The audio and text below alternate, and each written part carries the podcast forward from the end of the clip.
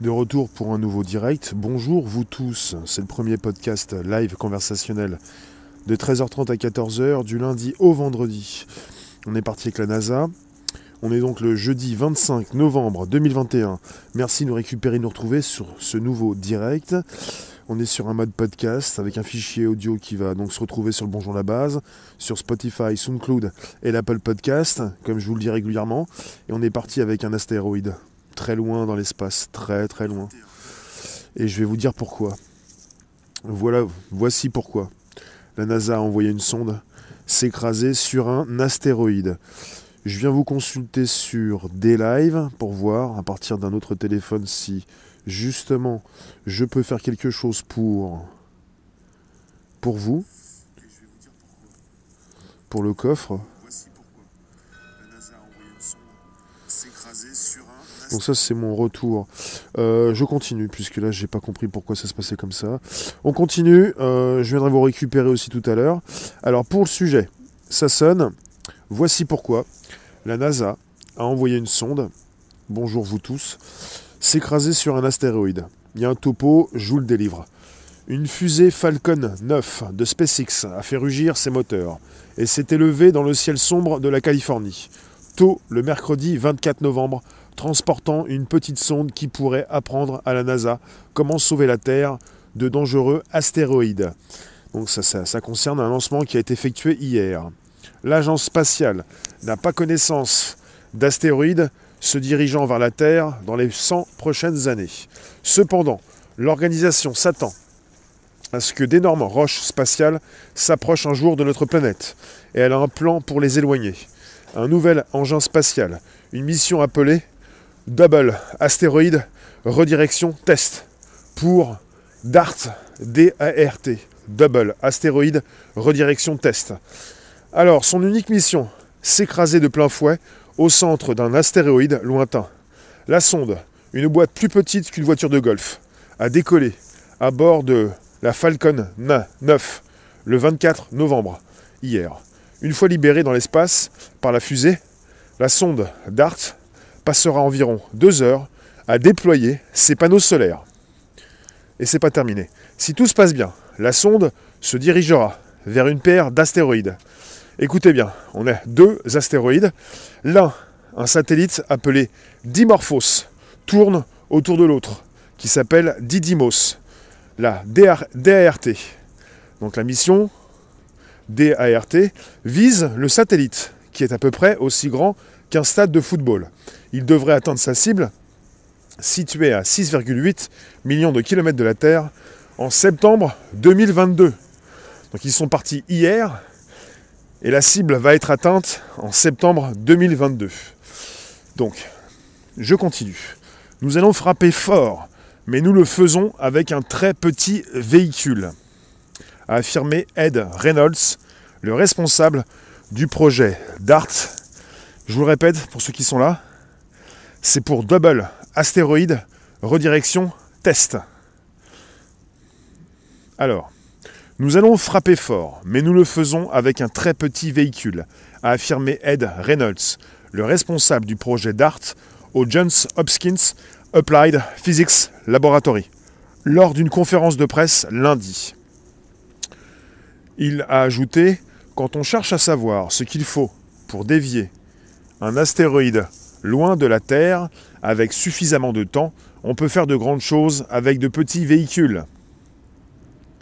Ce coup de pouce devrait suffire à rapprocher Dimorphos de Didymos, ce qui l'amènera à graviter autour du plus gros astéroïde avec environ 10 minutes de moins qu'auparavant, toutes les 11 h 45 minutes au lieu de toutes les 11 h 55 minutes. S'il réussit, DART prouvera que la technologie peut modifier la trajectoire d'astéroïdes dangereux. Il fournira également à la NASA des données précieuses sur la façon dont la collision affecte l'astéroïde et sur la taille que doit avoir une sonde pour déplacer sa cible. Je pourrais imaginer, par exemple, que nous ayons une série d'impacteurs de ce type, un petit nombre, qui soit réellement en orbite et prêt à partir au cas où une menace se produirait, a déclaré Thomas Zurbuch Chen, un administrateur associé de la NASA, lors d'une conférence de presse préalable au lancement le 22 novembre dernier. La NASA ne suit pas tous les astéroïdes dans le voisinage de notre système solaire. Les astronomes ont identifié environ 40% des astéroïdes proches qui ont une largeur de 140 mètres ou plus, ceux qui sont assez gros pour raser une ville. Dimorphos, avec ses 160 mètres, est un modèle parfait d'un tel destructeur de villes. Mais à part sa taille et la vitesse à laquelle elle tourne autour de Didymos, les scientifiques savent peu de choses sur leur cible. Ils ne peuvent pas l'observer directement avec des télescopes sur Terre, mais glanent des informations à partir des changements de la lumière de Didymos lorsque la petite lune passe entre le plus gros astéroïde et la Terre. La NASA ne saura, même pas quelle forme a Dimorphos avant que la caméra de DART ne l'aperçoive environ une heure avant la collision. Lorsque le rocher spatial sera en vue, un système de la sonde appelé Smart Nav sera programmé pour calculer rapidement le centre de l'astéroïde qui se profile. Le système de navigation de la sonde déclenchera alors ses propulseurs pour la diriger vers la cible. Pendant son approche finale, la sonde DART est programmée pour transmettre une nouvelle photo à la Terre toutes les secondes. Un petit engin spatial italien, l'Isia Cube, devrait se détacher de DART dix jours avant la collision, voler à côté de la sonde de la NASA et enregistrer le crash.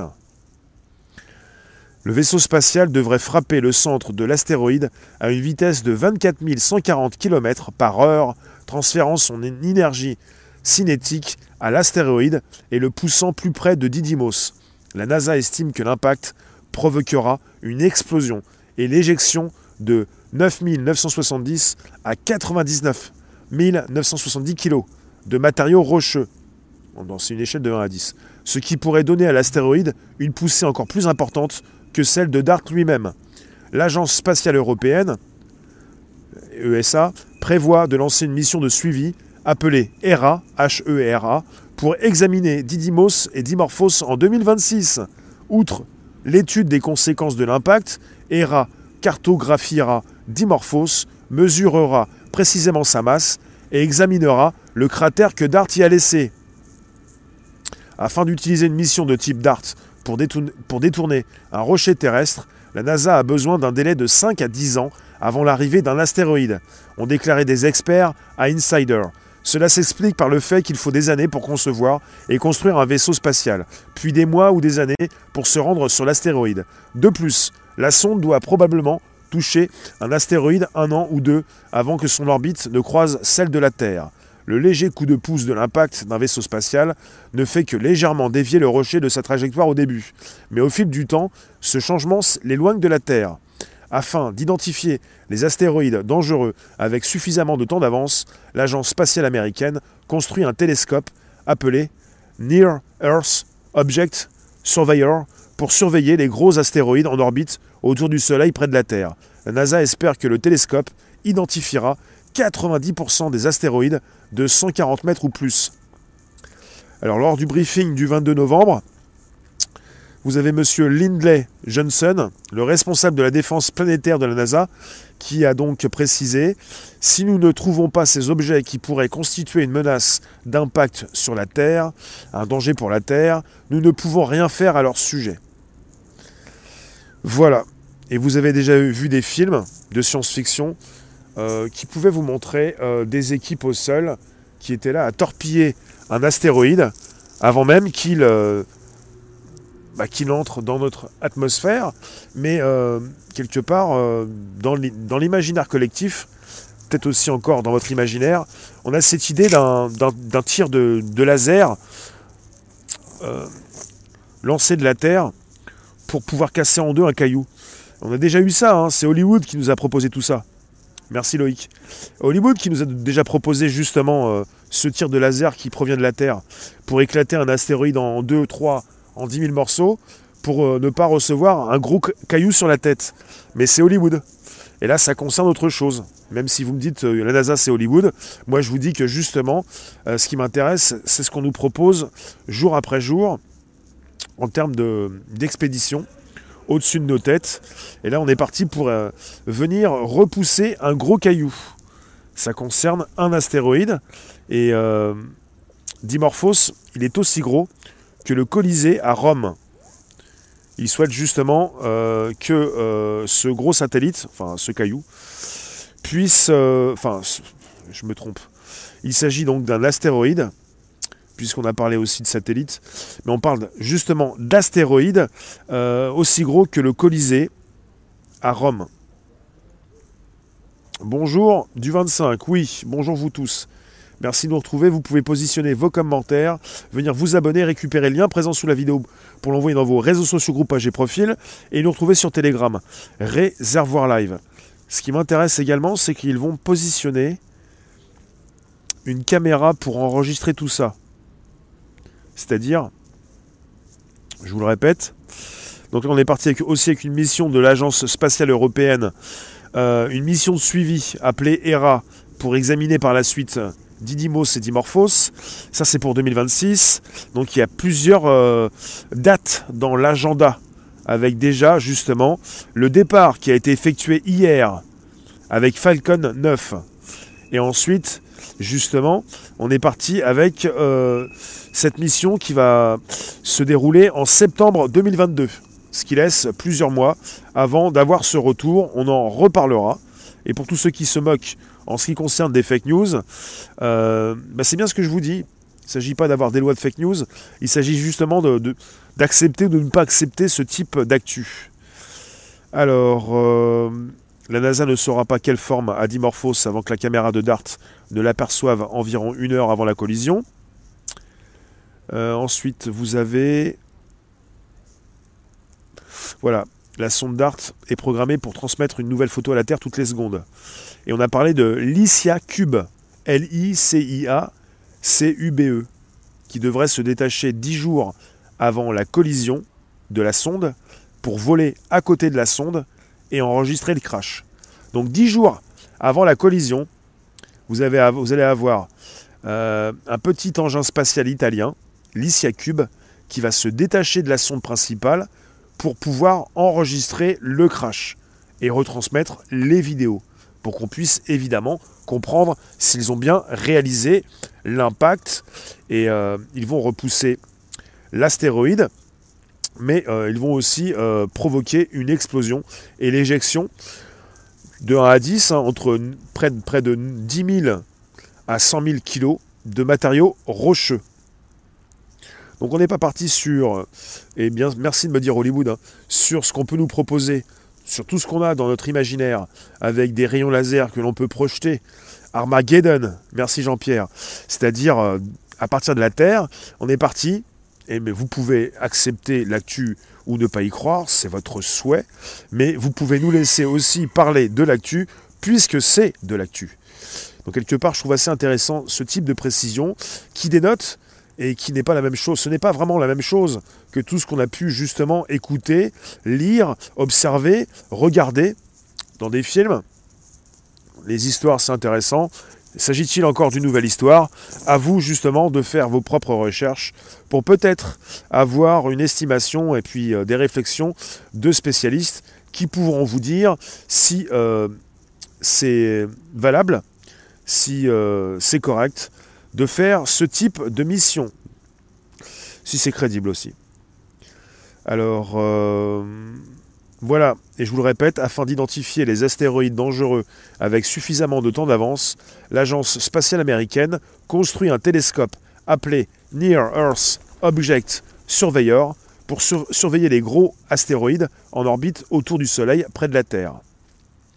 Et il faut le savoir, Luc, tu nous dis, seulement environ 15% des astéroïdes de plus de 200 mètres de diamètre ont été recensés.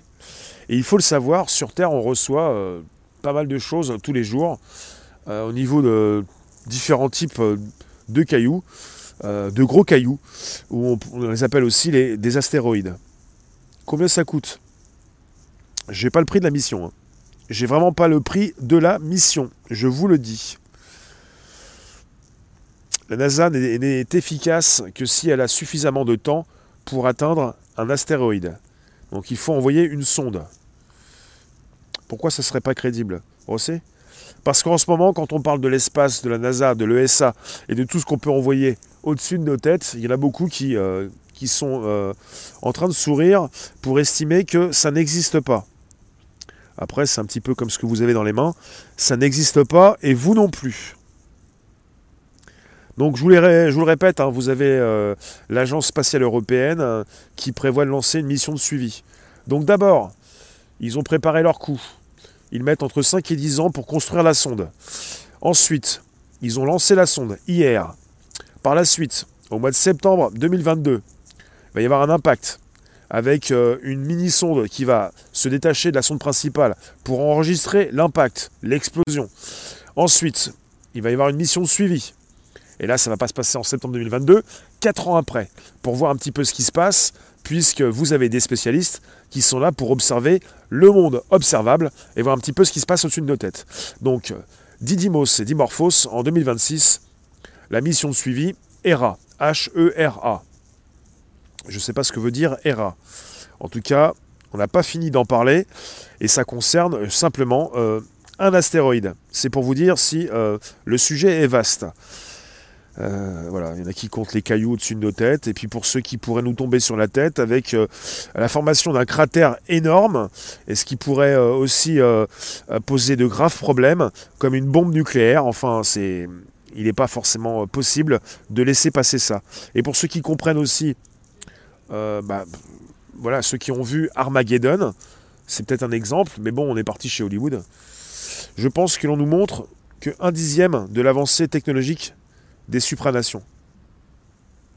Oui, il y a beaucoup de personnes qui veulent en savoir plus. Moi personnellement, je vous le dis, je veux beaucoup plus de caméras, euh, même si ça n'exclut pas euh, au niveau des caméras cette possibilité de rajouter des effets spéciaux pour ne pas montrer telle ou telle chose au-dessus de nos têtes. Pour le grand public, il y a beaucoup de questions qui se posent. Il y a des choses qui ne sont pas montrées, mais ça ne veut pas dire que ça n'existe pas. C'est un petit peu comme ça que fonctionne notre cerveau. On est tous un petit peu pareil. À un moment donné, quand vous ne voyez pas les choses, quand vous ne les comprenez pas, elles n'existent pas. Mais ça ne veut pas dire qu'elles n'existent pas. C'est pas forcément réaliste. Ce type de réflexion n'est pas forcément euh, bon. Je reviens vous consulter sur Facebook. Merci d'être présent jour après jour sur le premier podcast live, du lundi au vendredi de 13h30 à 14h. Alors, tu nous dis, euh, pour calculer la masse, il faut connaître la composition des astéroïdes. La NASA veut des subventions. Euh, ensuite, bonjour vous tous. Euh, vos réflexions euh, sont celles aussi des autres, ou à peu près, ou elles peuvent être très particulières. Vous pouvez justement me dire ce que vous pensez du sujet. Je vous ai mis une photo avec un petit caillou. Déjà, c'est un gros caillou. Hein. Si celui, ce caillou-là nous tombe dessus, ça va pas faire du bien. Hein. Toi, tu nous dis, j'ai été surprise de voir le Colisée à Rome si petit. Oui, intéressant de connaître le suivi et la finalité de cette opération. Absolument. Merci Georgia, merci vous tous, merci pour les soutiens, merci pour la présence, et vous nous retrouvez quand vous le souhaitez sur Telegram, Réservoir Live. Le cerveau permet aussi d'avoir beaucoup d'imagination et de croire qu'il existe des choses qui n'existent pas. Cela marche dans les deux sens. C'est ça. Pour ce qui concerne l'espace, le temps long est souvent de rigueur pour observer les effets d'une expérience. Il faut être assez mesuré. Il faut être assez mesuré puisque quelque part, c'est peut-être votre domaine de prédilection. Vous pouvez en sourire ou pas, mais il s'agit de, certaines choses qui se passent au-dessus de nos têtes et vous avez de plus en plus d'informations qui tombent en ce qui concerne ces opérations de la NASA. C'est pas plus mal et on est là pour euh, en juger et on est là pour. Moi, je suis personnellement, je suis là pour relayer l'info. Je vous mettrai le lien de l'article sous la vidéo YouTube. Je vous mettrai aussi l'article dans Telegram, Réservoir Live. Alors, euh, voilà, je vous l'ai dit tout à l'heure, je vous le répète. Afin d'utiliser une mission de type DART pour détourner un rocher terrestre, la NASA a besoin d'un délai de 5 à 10 ans avant l'arrivée d'un astéroïde. Cela s'explique par le fait qu'il faut des années pour concevoir et construire un vaisseau spatial puis des mois ou des années pour se rendre sur l'astéroïde. Donc là, ils sont partis hier. Ils vont se retrouver en face d'ici le mois de septembre, ce qui fait que ça leur laisse à peu près 10 mois. Il leur faut 10 mois pour aller toucher euh, l'astéroïde. De plus, la sonde doit, probablement toucher un astéroïde un an ou deux ans, avant que son orbite ne croise celle de la Terre. Et le léger coup de pouce de l'impact d'un vaisseau spatial ne fait que légèrement dévier le rocher de sa trajectoire au début. Mais au fil du temps, ce changement l'éloigne de la Terre. On est très loin des idées reçues d'un imaginaire collectif, de ces livres et justement de ces films euh, qui, euh, qui nous ont bien plu. On est, on est avec justement euh, un petit petite modification justement de sa trajectoire qui s'amplifie au fil du temps qui s'amplifie au fil du temps avec un astéroïde qui s'éloigne par la suite pour de bon. Donc vous avez la sonde qui doit toucher un astéroïde un an ou deux avant que son orbite ne croise celle de la Terre.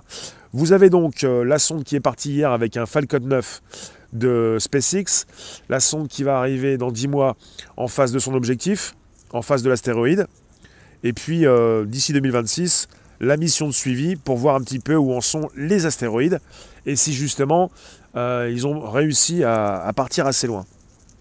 De toute façon, si ces astéroïdes sont à peu près à, 10 mois. Euh, je pense que vous pouvez peut-être euh, vous-même euh, vérifier un petit peu où sont ces deux grands rochers. Voilà. Catherine qui nous dit comment faisait-il avant 2021 sans ces outils? Bonne question.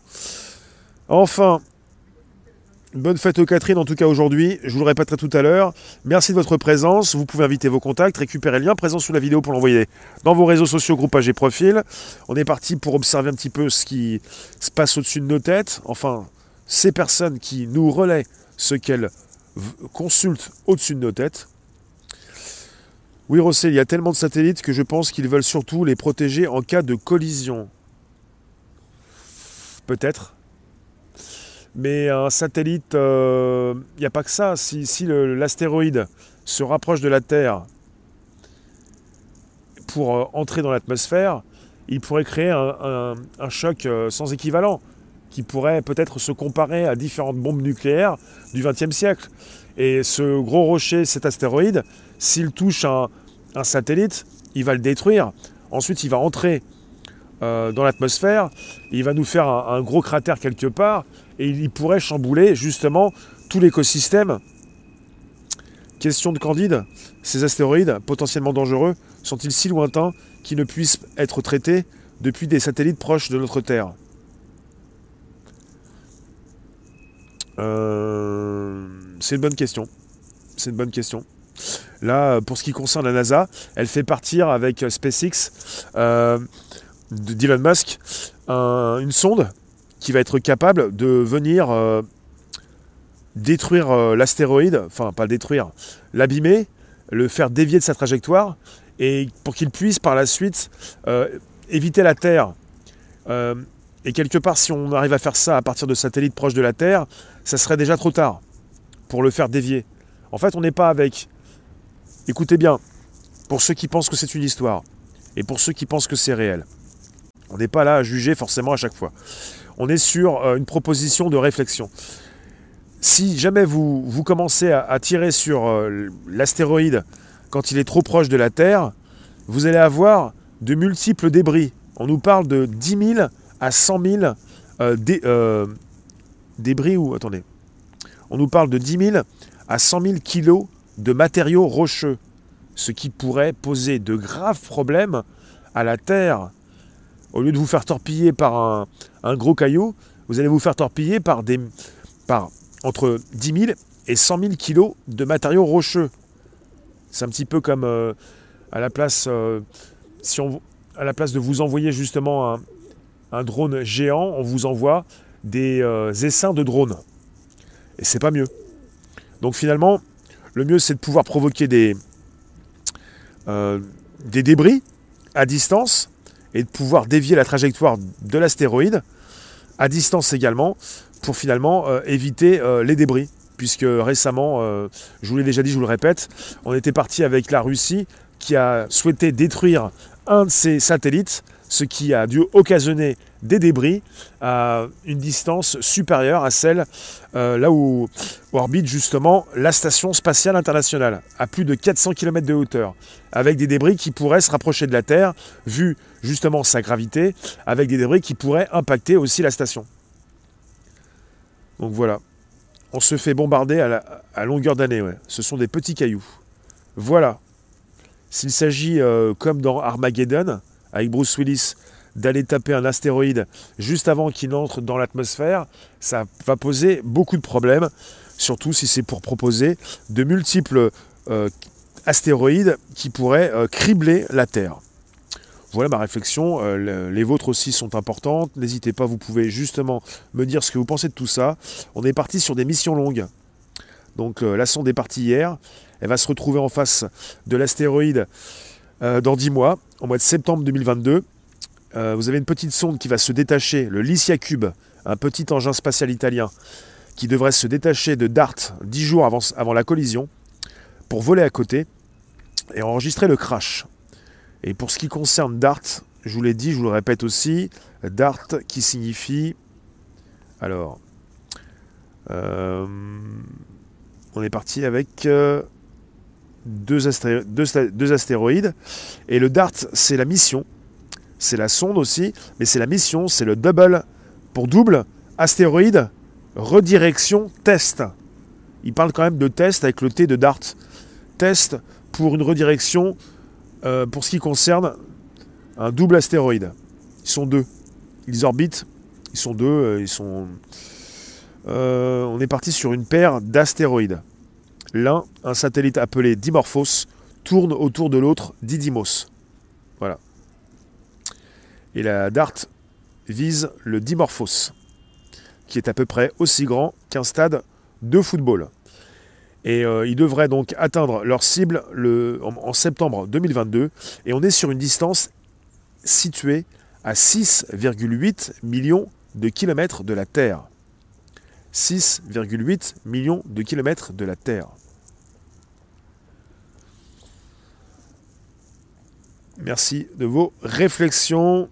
N'hésitez pas, vous pouvez positionner vos commentaires, vous pouvez nous retrouver quand vous le souhaitez de nuit comme de jour sur Telegram, Réservoir Live. Merci Kumi, merci euh, à tous ceux qui soutiennent sur Facebook, les étoiles. En bas de la vidéo, sur votre téléphone, vous pouvez récupérer des packs d'étoiles. Merci vous tous. Parce que quand on parle d'étoiles, on pense un petit peu à ce qu'on a au-dessus de la tête. On peut penser aussi à tout ce qui peut nous tomber sur la tête et à tout ce qui tombe sur notre sol régulièrement à longueur d'année des petits cailloux et une atmosphère justement qui ne laisse pas tout passer. Si on avait justement un plus gros caillou, bah, ça peut arriver parfois, il se brise avec des, morceaux euh, plus petits qui tombent sur Terre. C'est un petit peu ça. Ça se passe comme ça, c'est ce qu'on nous a dit, c'est ce qu'on nous a fait comprendre. J'étais pas là pour constater qu'au niveau de l'atmosphère, on avait une explosion avec des petits morceaux qui pouvaient nous tomber dessus. Mais c'est apparemment ce qui se passe. C'est ce qui se passe, c'est ce qu'on nous dit. C'est ce qu'on doit euh, justement euh, reprendre. Et c'est ce que je reprends pour vous en parler dans un système héliocentrique. Euh, voilà ce qui se passe. Je vous ai fait le topo. N'hésitez pas à vous nous retrouver quand vous le souhaitez sur Telegram, Réservoir Live, pour différents types d'actu. Vous pouvez les relayer sur le chat. Je vous mets le lien encore tout à l'heure. Alors, s'il réussit, Dart prouvera que la technologie peut modifier la trajectoire d'astéroïdes dangereux. Il fournira également à la NASA des données précieuses sur la façon dont la collision affecte l'astéroïde et sur, la taille que doit avoir une sonde pour déplacer sa cible. Et Thomas, Thomas Zurbuchen, un administrateur associé de la NASA, lors d'une conférence de presse préalable au lancement le 22 novembre dernier, a précisé Je pourrais imaginer par exemple que nous ayons une série d'impacteurs de ce type, un petit nombre, qui soient réellement en orbite et prêts à partir au cas où une, menace se produirait. Donc il pense, pour répondre à ta question, Luc, ce monsieur, donc administrateur associé de la NASA, il pense qu'il pourrait avoir euh, un nombre justement de, lanceurs, d'impacteurs, de sondes qui pourraient euh, décoller euh, rapidement et qui pourraient être en orbite de base pour partir rapidement au cas où une menace se produirait. Et pas à, à des sondes ou des vaisseaux qui pourraient décoller du sol. Merci, oui. On se retrouve bientôt. N'hésitez pas, vous pouvez inviter vos contacts, vous abonner. Je, viens, je vous ai lu, YouTube, Facebook. On se retrouve tout à l'heure à 16h pour un nouveau direct qui est très attendu. Et vous comprenez pourquoi. Je vous mets la puce à l'oreille. Je vous en dis pas plus. On est parti euh, tout à l'heure pour 16h pour un nouveau direct qui est très attendu. Merci vous tous. Donc je vous parlais de la mission DART qui a décollé hier avec une collision, pas une collision mais un tir, une collision ou un tir?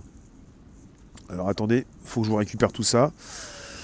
Alors euh, on est parti avec euh, je vous le dis. Alors, la NASA ne suit pas tous les astéroïdes. Les astronomes ont identifié environ 40% des astéroïdes proches qui ont une largeur de 140 mètres ou plus. Ceux qui sont assez gros pour raser une ville. Dimorphos, avec ses 160 mètres, est un modèle parfait d'un tel destructeur de ville. Euh, et pour ce qui se passe, euh, pour ce qui va se passer le 27, non, le au mois de septembre, je pensais qu'il y en avait une date, un jour, au mois de septembre 2022. Ça va se passer au mois de septembre 2022. Et on est, parti pour une collision. Voilà. Une collision. Comme un, une sonde kamikaze. Merci vous tous, à tout à l'heure pour un nouveau direct. Pensez bien, Telegram réservoir.